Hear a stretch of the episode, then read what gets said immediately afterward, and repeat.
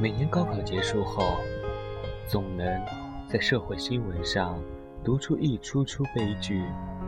这林林总总的故事，听上去各不相同，内在的原因却惊人的相似。每个不幸的考生背后，都有一个情绪失控的家庭。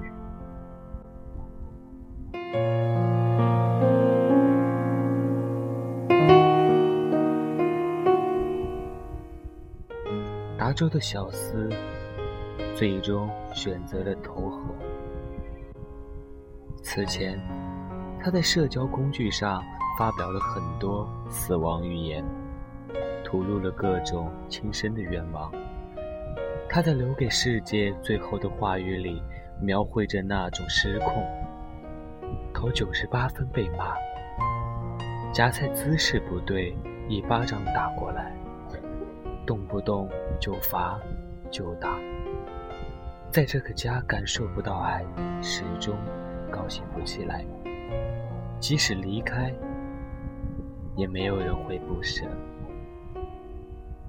寥寥数语，已经能让旁人感受到疾风怒雨、禽鸟凄凄的悲惨景象。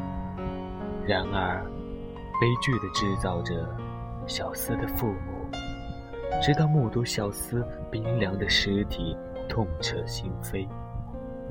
也不能明白怎么骂两句，打两下，发几顿脾气，就把孩子送走了。送走小司的表面上看是责骂，是体罚，实际上是小司对于最亲近的人互动时，永远得不到支持，只能得到指责和怨恨的绝望。美国著名心理学家哈洛曾经做过一个实验，叫“绝望之井”。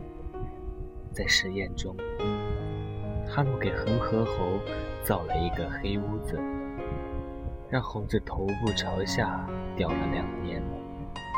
实验结束后，猴子出现了严重、持久的精神病理行为，它呆呆地坐着，远离猴群。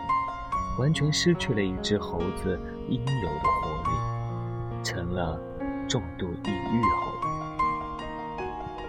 实验证实，对灵长类动物来说，黑暗笼罩的孤立带来最深重的恐惧和绝望。但是我们很多人还没来得及意识到一件事，那就是我们失控的脾气，正在变成身旁最亲近的人的。绝望之境。